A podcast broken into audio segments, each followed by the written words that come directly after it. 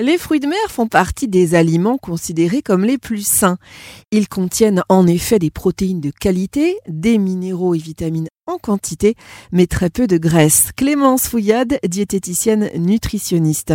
Que trouve-t-on euh, exactement dans la famille des fruits de mer Alors, dans la famille des fruits de mer, vous allez retrouver tous les produits provenant de la mer, à l'exception des poissons. En fait, ça regroupe les crustacés, les coquillages et les mollusques principalement. Alors justement, quelle est la différence entre fruits de mer, crustacés et mollusques? Les fruits de mer, ça va être vraiment euh, tous les produits de la mer sauf les poissons. Les crustacés, ça va être les animaux qui vont être entourés, disons, d'un squelette qui est articulé. Et les mollusques n'ont pas justement ce, squelette. Donc les crustacés, vous allez avoir les crabes, les homards, les langoustes par exemple. Et les mollusques, vous retrouvez les sèches, les calmars, les poulpes par exemple. Alors, est-ce que euh, manger des fruits de mer tous les jours, Clémence, ça peut être une bonne idée santé? Et est-ce qu'il y a des recommandations particulières peut-être? Alors oui, euh, alors j'irai pas jusqu'à dire tous les jours, Céline, parce que voilà, pour une certaine diversité, il faut quand même manger de tout. Par contre, ce sont des aliments qui sont très riches euh, en protéines et en eau principalement, des protéines qui sont de bonne qualité et surtout des aliments qui sont source de nombreux micronutriments et notamment euh, des minéraux et des oligoéléments